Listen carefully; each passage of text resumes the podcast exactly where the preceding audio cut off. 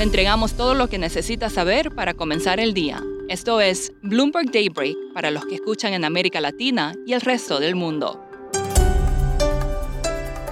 Feliz viernes y bienvenido a Daybreak en español. Es 17 de diciembre de 2021, soy Eduardo Thompson y hoy tenemos noticias de código malicioso en aparatos de Huawei, bancos centrales y, aunque no lo crea, ositos de goma. Primero, un vistazo a los mercados. Los futuros en Wall Street y las acciones en Europa y Asia retroceden, arrastrados por el sector tecnológico debido a preocupación por políticas monetarias más restrictivas y el avance de la variante Omicron. La tasa de los bonos del Tesoro a 10 años sube, el dólar está sin cambios y el crudo retrocede. Huawei usó código malicioso.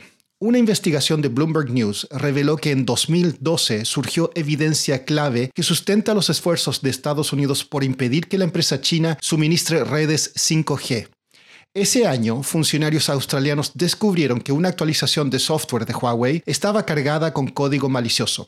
El incidente confirmó sospechas de que China usó equipos de Huawei como conducto para espionaje y ha seguido siendo parte fundamental de su caso contra la empresa. En cuanto al coronavirus, Sudáfrica informó una baja en la tasa de hospitalizaciones. El presidente Joe Biden advirtió que los estadounidenses no vacunados enfrentan un invierno de graves enfermedades y muerte. El plan económico de Joe Biden de 2 billones de dólares sufrió un duro revés. Los legisladores demócratas no lograron ponerse de acuerdo y ahora su discusión quedará para enero. Biden expresó su confianza en que la medida finalmente se aprobará. El superjueves de los bancos centrales estuvo cargado de sorpresas. El Banco de Inglaterra elevó su tasa al 0,25% cuando el consenso era de que mantendría y el Banco de México subió su tasa más de lo esperado al 5,5%. Tras los anuncios de la semana, queda claro que la inflación ha pasado a ser el temor principal de los bancos centrales en el mundo, más que los efectos hasta el momento de la variante Omicron. Hoy es el turno de Colombia. Economistas esperan que el BANREP eleve la tasa en 50 puntos básicos al 3%. El multimillonario mexicano Ricardo Salinas informó en Twitter que su cadena de tiendas Electra comenzará a recibir Bitcoin como medio de pago. Los chilenos concurrirán a las urnas este domingo para la segunda vuelta presidencial entre el derechista José Antonio Cast y el izquierdista Gabriel Boric. Hablé con Juan Pablo Spineto, Managing Editor de Economía y Gobierno de Bloomberg News en América Latina, sobre qué significa esta elección en la región. Bueno, lo sorprendente es que en este este sea eh, el caso en Chile, ¿no? Eh, pero en realidad esta paridad tan extrema, esta polarización, trasciende Chile, trasciende Latinoamérica, ¿no?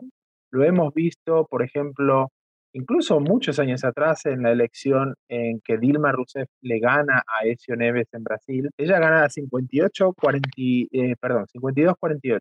la elección que Macri en Argentina le gana a Daniel Scioli, también fue 52-48. Recordemos la elección, obviamente, de Trump en Estados Unidos, el Brexit, son contextos de mucha paridad. Y eso es algo que no veíamos en Chile. ¿Son acertadas esas comparaciones que se hacen, por ejemplo, de Boric con la Venezuela de Maduro y las comparaciones que se hacen de Cast, por ejemplo, con Bolsonaro y con Donald Trump?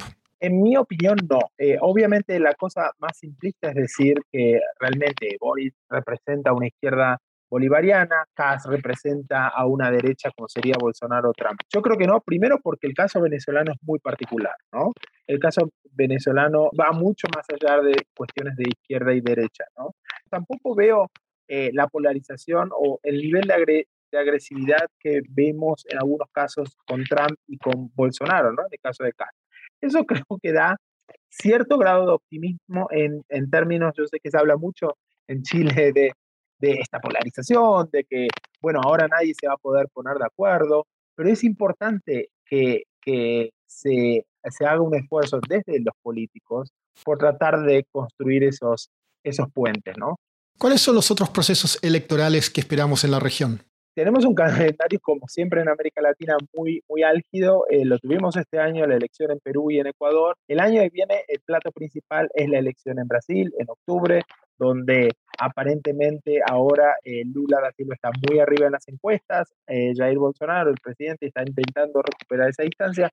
Tenemos la elección en Colombia en mayo con posible segunda vuelta también. Se ve cierta fortaleza de la izquierda, pero de nuevo, yo tampoco creo que estemos en una, un giro a la izquierda como se vio a principios de siglo. Por último, en Rusia, el economista Alexander Abramov usa un particular alimento para medir la inflación, los gummy bears o ositos de goma. Su índice Abramov, que incluye esa golosina y 11 otros productos esenciales, muestra que la inflación en Rusia fue del 26,1% en noviembre, más de tres veces la cifra oficial. Eso es todo por hoy. Soy Eduardo Thompson. Que tengan un excelente fin de semana. Para conocer todas las noticias que necesita para comenzar el día, revise Daybreak en español en la app Bloomberg Professional. También puede personalizar Daybreak para recibir las noticias que desee. Eso es todo por hoy. Sintonice el lunes Bloomberg Daybreak